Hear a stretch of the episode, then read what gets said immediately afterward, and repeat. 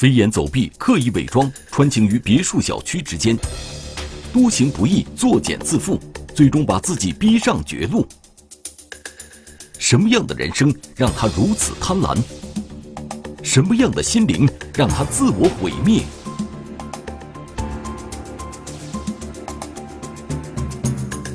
非常嫌犯，天网栏目即将播出。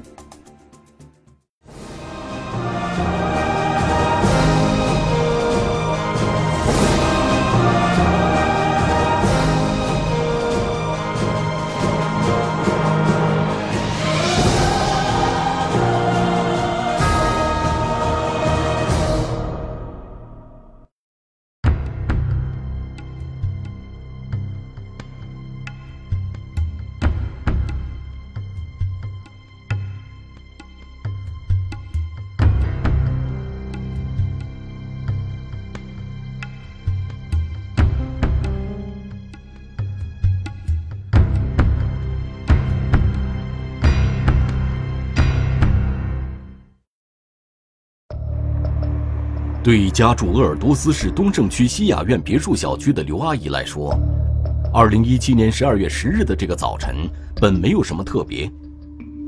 一大早，刘阿姨和往常一样到一楼的厨房为老伴儿准备早饭。然而，当她来到储物间拿鸡蛋时，她惊呆了，看见这个地下放的保险柜，她也不开始以为什么柜子在那儿放的了。仔细一看，好像是保险柜里边都全部打开了。看见被撬开的保险柜，刘阿姨半天才回过神，家里进贼了。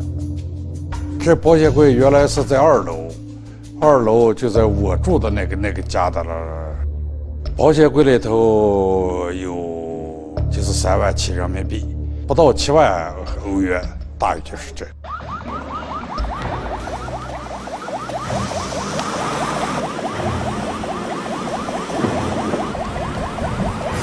案发现场位于东胜城区中心位置的一处比较高档的别墅小区，小区里面都是独栋小二楼的别墅。被盗人家一楼是客厅，北面是厨房，厨房的对面是储物间。保险柜就是从二楼的卧室转移到一楼的储物间里。警方注意到，这户人家所处的位置在小区里面并不是很显眼，而是坐落在小区的最里边。据失主介绍。他们家一直有人，老两口很少外出，而且家中近期也没有亲戚朋友来访。二零一七年的十二月九日晚上六点钟到八点钟的时候，家里是没有人的。他们俩出去吃饭，八点钟回来了以后，老两口就直接上二楼休息了，也没发现说是，呃，家里有什么明显的呃翻动啦，或者或者是有什么痕迹。现场勘查发现。失主家中大门门锁完好无损，房间也没有大的翻动，看样子嫌疑人目标明确，就是针对这家保险柜而来。刑侦技术人员注意到，保险柜是被撬开的，从留下的撬压痕迹看，嫌疑人手法非常娴熟。从保险柜柜门，呃，别约这个撬压这个痕迹，分析这个撬盗的工具，嗯，是应该，就是质地比较硬。而且宽度呢还不算太宽，用起来又比较得力，所以嘛，实际在保险柜留下来的印痕并不多，但是里边毁损不大。现场勘查以后反映出来，一人作案，保险柜以后也比较大，也比较沉。我们现场以后也做过实验，是吧？一个人以后是抱上这个保险柜从二楼，嗯，能抱到一楼，这个力气是非常大的。犯罪嫌疑人将保险柜从二楼搬到一楼，客厅的地面上，技术人员提取到嫌疑人残缺的鞋印。与此同时，技术人员对储物间的地面仔细搜寻，这时，保险柜旁边的地面上出现了一枚残缺的足迹，引起了足迹检验工程师布赫的注意。垫子脚后跟，用脚尖儿这种子的，保险柜的周围发现这个。残缺不缺的平面足迹，这个足迹和这个一楼大厅留下的足迹是相似，花纹特征是统一的。可以确定啊，这就是个犯罪嫌疑人所留的足迹。经过进一步勘查，刑侦技术人员发现，储物间外面靠近东西角的一扇窗户有异样的改变，外面的纱窗被掀了起来，纱窗里面窗户的窗框边缘有撬压的痕迹。紧接着，窗户的窗台上发现有明显接触的痕迹，显然，窃贼正是从这个地方进出这户人家的。我们从他进出口选择以及整个这个现场观察，嗯，分析这个嫌疑人应该就是嗯惯犯，而且确实他很有针对性，选择目标非常准确，比较精准。一定程度上，他肯定预先也有踩点儿，做一些预谋。在现场里边，其实多余的动作并不多。他应该是非常老练，我们认为他就是个假药大盗。随着进一步的勘验，被撬的窗框边缘及保险柜上，技术人员提取到了嫌疑人的生物物证。所有的信息都充分表明。窃贼对这户人家乃至整个小区的结构和周边环境极为熟悉，熟悉的程度甚至超过了许多长期在这里居住的人。那犯罪嫌疑人呢，是利用家人不在的时候侵入、进入。从时间上推断，犯罪嫌疑人胆大妄，作案前的踩点、反侦查能力。是极强，隐蔽而直接的进出路线，明确而从容的犯罪手法，案发现场次第呈现出来的信息，让警方意识到，他们这一次要面对的绝非寻常的小毛贼。精心伪装，警方遭遇不寻常对手，频繁出没，院墙下究竟隐藏着什么玄机？洞察秋毫。警方识别监控录像里的诡异招数，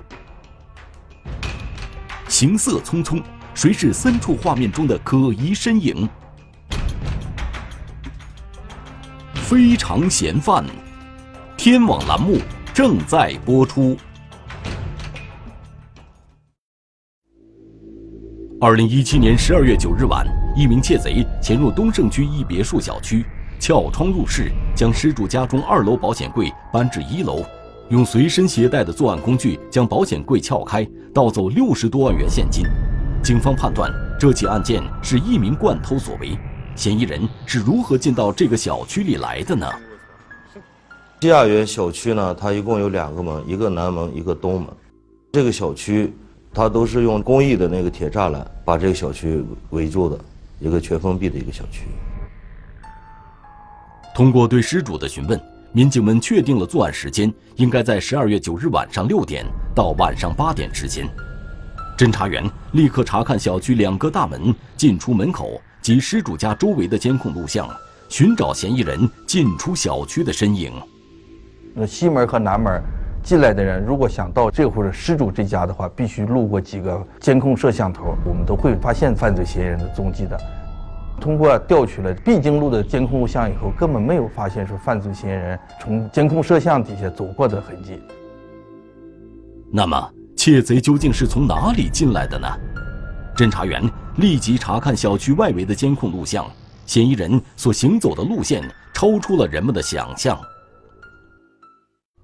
画面中依稀可以辨认出，这是一个年轻的男子，他从一家酒店南门外围急匆匆地横穿马路。来到西雅园小区北侧的院墙下，此刻正是案发时间，此地院墙里面也刚好是案发现场。男子匆忙的脚步触及了民警们敏感的神经。北侧没有门，而且那边也是，嗯，路边也没有多少呃行人，所以说突然出现个黑影子，我们把这个影子当成重点进行追踪和排查。但是这个人呢，他在这个墙脚下就消失了。他没有从墙的西面走，也没有从这个墙的东面走，录像里面这个人就没有了。所以当时专案组呢，觉得这个人嫌疑比较大。此人会不会就是进入小区里行窃的盗贼呢？由于画面模糊，侦查员一时无法确认。民警立即来到小区北侧围墙下实地查看，在小区外墙的栅栏上发现有人攀爬的痕迹，看来这个男子是从小区北墙外翻墙进入小区的。侦查员分析，嫌疑人到达现场作案之前，应该是有一个潜伏的过程。嫌疑人来路的时间点不容易掌握，而嫌疑人作案后盗窃了这么多现金，肯定选择第一时间逃离现场。警方决定先从嫌疑人的逃跑路线进行视频追踪。这仍然可以看出是一个年轻的男子，隐约可见从小区北侧的院墙下走出，急速地横穿马路。走到小区对面假日酒店的南门院墙外，在空旷的马路上，这使得他与周围的环境相比格外显眼。男子第三次出现时，外形衣着没有改变，唯一不同的是，男子双手拿着类似棍子形状的东西，从酒店外围的栅栏底下匆匆穿过。到底是什么东西？是那个打扫卫生拿的扫帚？还是其他一些工具。啊经过反复查看以后，发现一个是大锤，一个是撬工，的可能性比较大。从他那个进入小区以后，没有发现他拿着工具，他这工具到底是从哪里来的？侦查员分析，画面中男子手拿的两个棍子，应该就是撬盗保险柜的工具。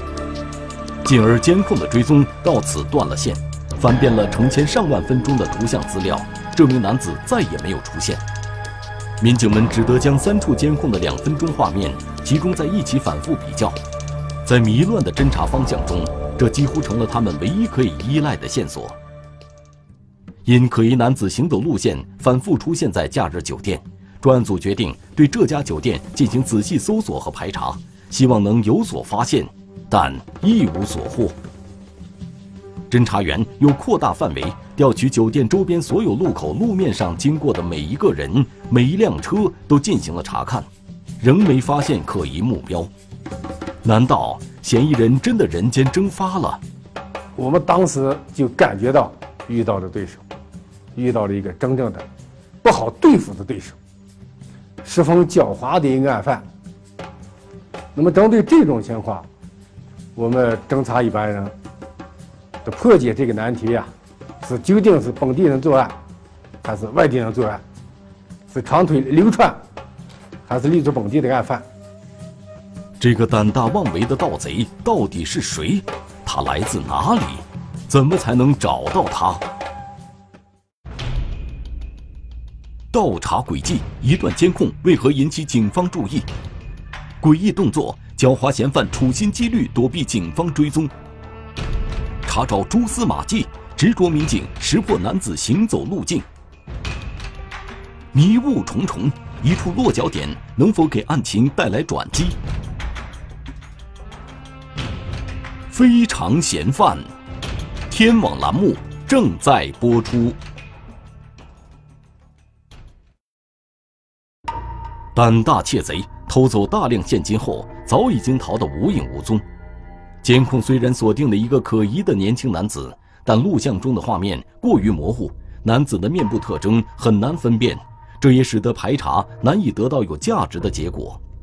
侦查员心有不甘，他们决定重新进行查看，寻找男子来时的踪迹。这时，视频中不到一秒的画面引起了大家的兴趣。发现在假日酒店南侧有摄像头，那个摄像头画面抖动了一下。紧接着，那个画面突然又朝天了。监控探头为何会出现这样的状况？民警立即结合探头的位置进行实地查看。侦查员推测，有可能是男子进入此地方，发现有监控探头对着自己，为了躲避监控探头，嫌疑人对探头做了手脚。嫌疑人这个动作让侦查员立即联想到，在四个月之前，同样在西雅园小区发生的第一起入室盗窃案件。二零一七年七月二十五日，李女士在家中打扫卫生时发现家中卧室窗户被撬。李女士立即联想到几天前二十一日晚丈夫放在客厅桌子上手提包里的两万元现金不翼而飞。开业的时候，发现他就是撬窗户进入这个别墅里边，然后进出都是从窗户，现场整体的翻动也不大。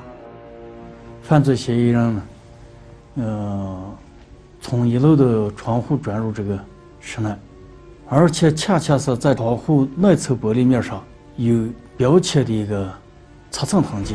我们考虑这个就是犯罪嫌疑人经过的时候碰撞的，所以从这个地方提取这个生物检材。民警立刻走访小区值班保安，并调取小区里的监控录像，发现案发当晚二十一点三十分，一名男子攀爬小区北面院墙的栅栏进入小区。然而，随后的几个小时里，小区监控里始终看不到这名男子出现的迹象。五个小时后，凌晨三点零三分，男子突然从一栋别墅旁的树丛中蹦了出来，左顾右盼，他不知道看啥。然后就猫着腰，一直走，突然发现一个摄像头以后，他抬头看了一下，当时我们也不知道他做什么，没想到他爬上摄像头以后把摄像头扶起来，所以他这个行为就很诡异，他为啥要扶扶这个摄像头呢？紧接着，这名男子掰动了摄像头之后，又在小区里消失了。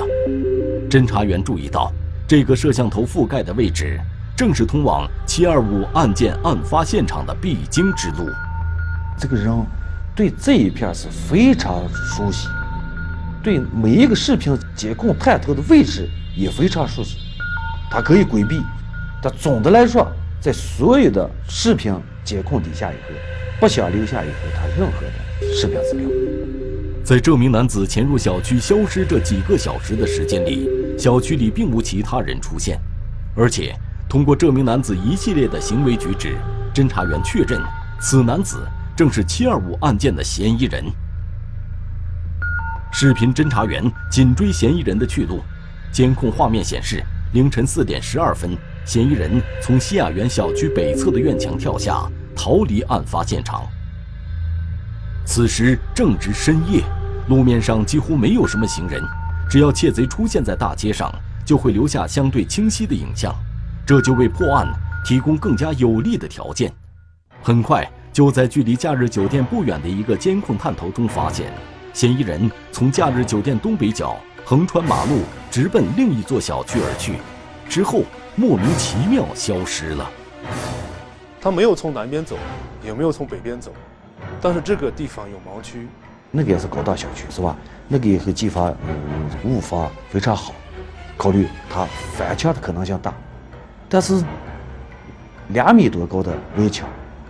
再加上上面以后还有个电网，这个过程中非常纠结。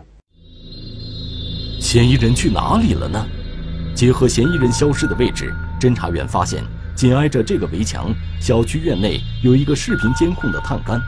如果嫌疑人翻越围墙，他必须要借助这个监控视频的探杆，那么视频监控的画面必然会发生变化。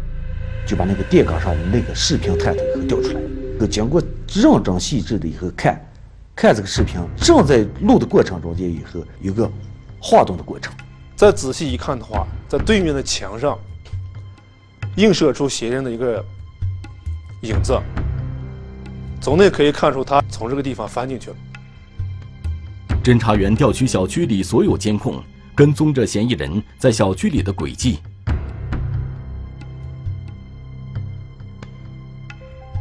发现嫌疑人最后消失在小区九号楼附近，当时我们就很疑惑，实地去这个九号楼去查看了一下，结果在查看的过程中呢，发现这九号楼一楼是毛坯房，没人入住。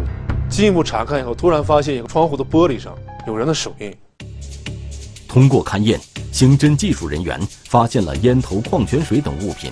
同时，在地面上发现一枚鞋底花纹足迹，经过比对，与725盗窃案嫌疑人遗留在窗台上的脚印一致，证实此处为嫌疑人作案后的临时落脚点。他在现场是极力的回避他的一切痕迹物证，他想到这些能学到这些回避的方法，都回避掉，但是在这个生活点、作案前的预备点，他是防备不过来的。我们提取到的东西可以说应有尽有，从脚印到指纹到 DNA 等等等等。侦查员们意识到，嫌疑人极具反侦查意识，心思缜密，绝不是个普通的窃贼。作案前经过精心的策划和踩点，每一步都是按照事先计划在实施。狡猾的嫌疑人一天不落网，就会有更多的市民遭受财物损失。案情接连发生，神秘面纱下笼罩怎样的面孔？一次次肆意妄为，盗窃赃款信息中现出原形；一次次变身隐形，警方如何锁定嫌犯踪迹？警方重拳出击，智勇双全中履行忠诚的使命。非常嫌犯，天网栏目正在播出。民警侦查工作紧锣密鼓进行，而与此同时，嫌疑人并没有停止犯罪的脚步。二零一七年九月五日、六日、九日，华府领袖小区类似的入室盗窃案件接连发生，民警的侦查工作变成与时间的一场赛跑。东胜警方将三起案件并案侦查，专案组以案发现场为中心，对周边小区所有路段监控进行查看，寻找嫌疑人踪迹。很快，在另一个小区的烂尾楼里，再次发现了嫌疑人的临时落脚点。每次作案，都在离现场倒着几百米，多着几公里的烂尾楼。不管冬天还是夏天，他总要待在一个没有人居住一个烂尾楼里，而且一待就是一个礼拜左右。待在这个地方干嘛呢？生活、休息，对作案前的广泛的进行踩点。侦查员对嫌疑人进入小区后的监控录像进行查看，发现这名男子从烂尾楼里走出来，故意用衣服遮挡自己的面部，在附近小卖部买生活用品，也是有意躲避摄像头，不给警方留下任何蛛丝马迹。侦查员结合小卖部中神秘男子衣着等特征，跟踪男子去向，一直追出五公里外，最终在一个小商品市场附近的探头中，神秘大盗终于清晰地呈现在了东胜警方面前。侦查的过程中，民警们还发现，嫌疑人不仅入室盗窃，还选择小区的私家车为作案目标，用砸车玻璃的方式盗窃车内财物。我们把几起案件串并起来，而且把监控录像对比了以后，都是一人所为。同时，幺二零九盗窃案提取到了嫌疑人的生物物证，检验出嫌疑人的脱氧核糖核酸经比对，与二零一七年七月二十五日盗窃案嫌疑人的生物物证为同一人。从二零一零年开始，陆陆续续发过一些案件，综合来看，作案过程和作案手法是一致的。通过现场勘查以后，基本上能确定是一人作案，这个案子也久侦未破。更多的时候是吧，也倾向于以后并案来进行侦查。窃贼疯狂作案，气焰嚣张，群众被盗财物损失巨大，案情重大，引起鄂尔多斯市公安局领导的高度重视。他们在全国的脱氧核糖核酸数据库里进行串并，发现，在内蒙古呼和浩特市发生过类似的入室撬盗保险柜案，也是以同样的手法、同样的进出作案手段，爬到以后，这个监控探头这个杆上把视频监控扶起来。他们现场呢也有一些提取到一些一些物证，完全百分之百的串到了一起。这样的话，我们获取。他的有关的信息就更多了，在找到他的路上，可以说迈出了重要的一步。多年的侦查，嫌疑人的体型和行走时的步态，以及作案时的一些套路，早已充斥在每一个民警全身所有的细胞和每一根神经中。他那个姿走路姿势挺特别，外八字，甩着臂走，而且走的过程中呢，他都是走过右派。三四米高的围墙，他一下就爬上去了。善于伪装，对警察的一些侦查手段呀，他是比较了解的。会不会是两劳释放人员，或者是有一些前科劣迹的一些人员呢？他没有交通工具，第二没有通讯网，第三没有身份证件，这个人在东胜有暂住地，不能排除这一点，他就是个长腿邮票，他就是个职业盗窃这个惯犯。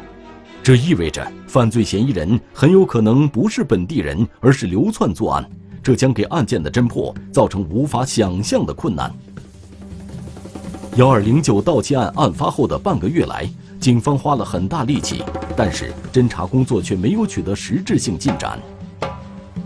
嫌疑人究竟是什么人？落脚地又在哪里？警方一无所知。专案组对案情重新进行梳理。大家不约而同将目光集中在幺二零九盗窃案失主被盗的赃款上。我们通过银行系统进行自区、选取范围内以后进行布控，能不能以后进一步发现他的，哪怕以后逃跑这个大概的区域范围。接下来是一场漫天撒网式的排查，拿着协查通报已经绞尽脑汁的民警们又开始了体能和脚力的比拼。然而，努力总是留给加倍付出的人。在锡林郭勒盟太普四旗锡林浩特市，终于传来令人振奋的消息：失主被盗赃款终于流露出痕迹。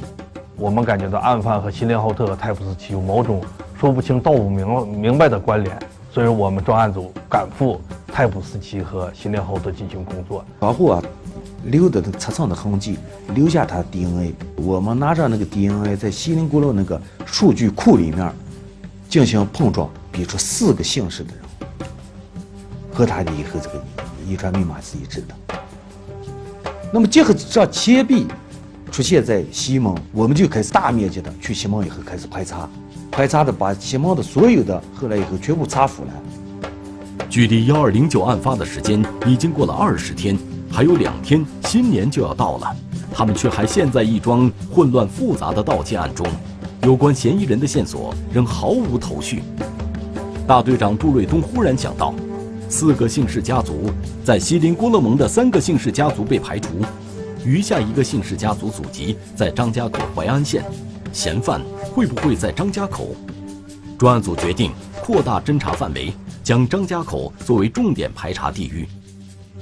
这一下布控不要紧，发现了他在张家口以后买衣服、换衣服这个过程。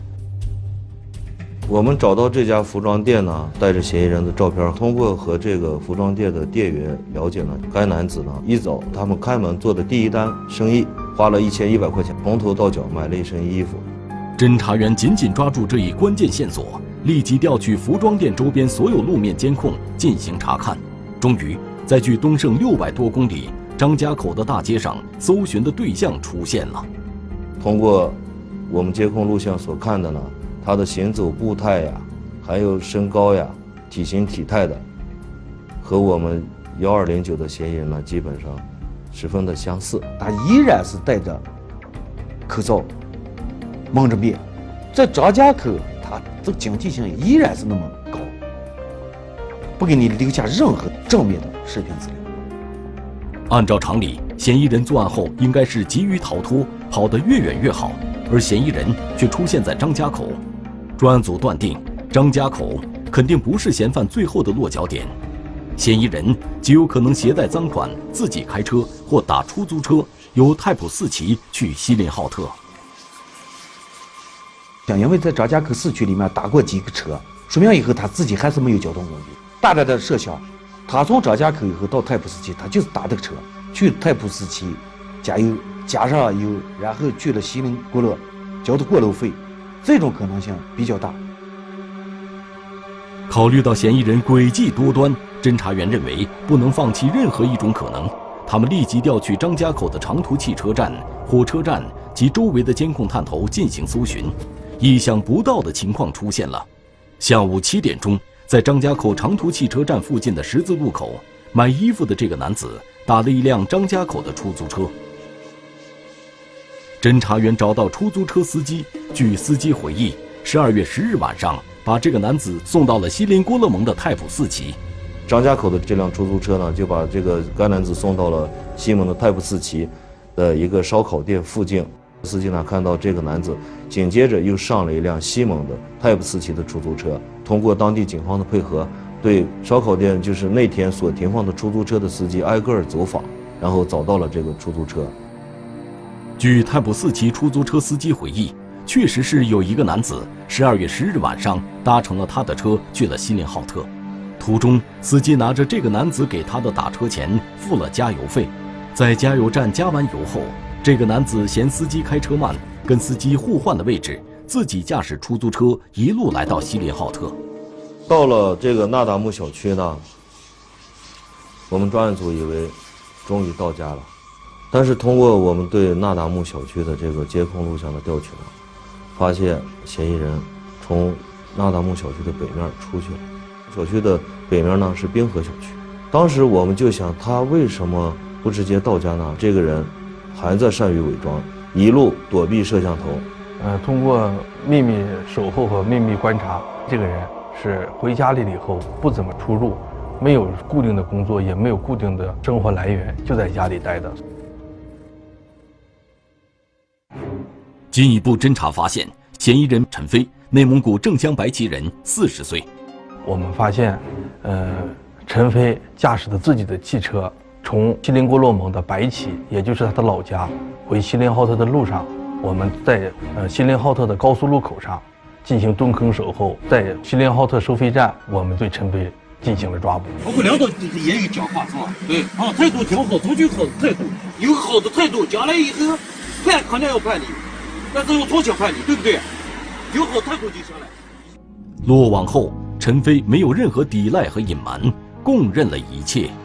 他十六岁的时候就在打工，在工地上干瓦工，所以说他身体非常硬实，非常壮。他每次出来盗窃作案的时候，都是身手很敏捷，非常快，撬一个窗户两三分钟，进去了以后不超过五分钟，就把案子做完就出来了。前面的。从2008年至落网，陈飞先后在鄂尔多斯、呼和浩特、乌兰察布、乌海等多个城市作案七十多起，案值高达一千二百万元。但陈飞盗窃得来的钱财一点也没有留给家里，他在外面所做的一切。家人也无从知道。嗯，他从十几岁开始，就嗯嗜赌成性，以赌博为生，所以他，呃，每次出来作案都是为了赌博，而且没有固定的职业。他把盗窃作为一个职业，他认为以后在十几年的过程中间，只要做的周密，他觉得以后他就不可能留下以后任何的蛛丝马迹，他这个罪行以后就不可能败露，非常自信这个人。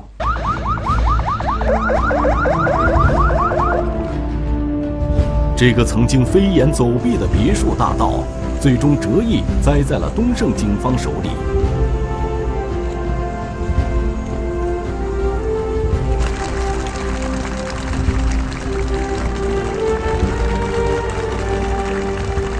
作为一个刑警来讲的话，这个案子不破，不甘心。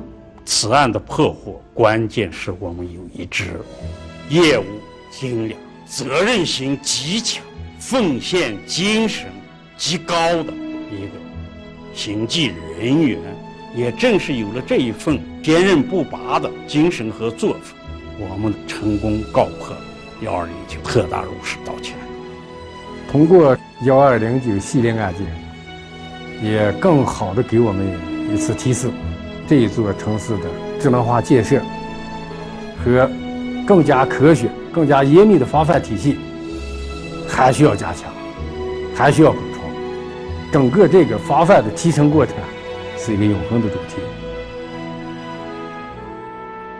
鄂尔多斯警方犹如矫健的猎鹰，看护着草原，守护着东胜这座平安城市，用他们的心血、汗水和智慧，维护人民群众生命财产安全和社会稳定，为自己承担的使命，为创造这座城市的骄傲，书写着精彩的华章。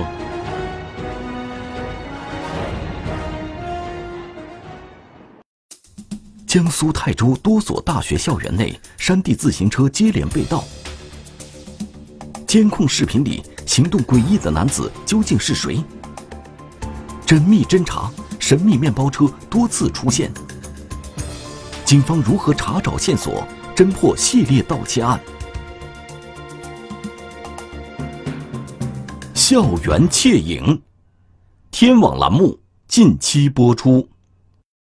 李志刚，一九六八年七月八日出生，身份证号码二三零幺零五一九六八零七零八零七幺六，户籍地黑龙江省哈尔滨市道里区七八道街三十七号马蒂尔大厦八楼第一室，身高一百八十厘米左右，哈尔滨口音。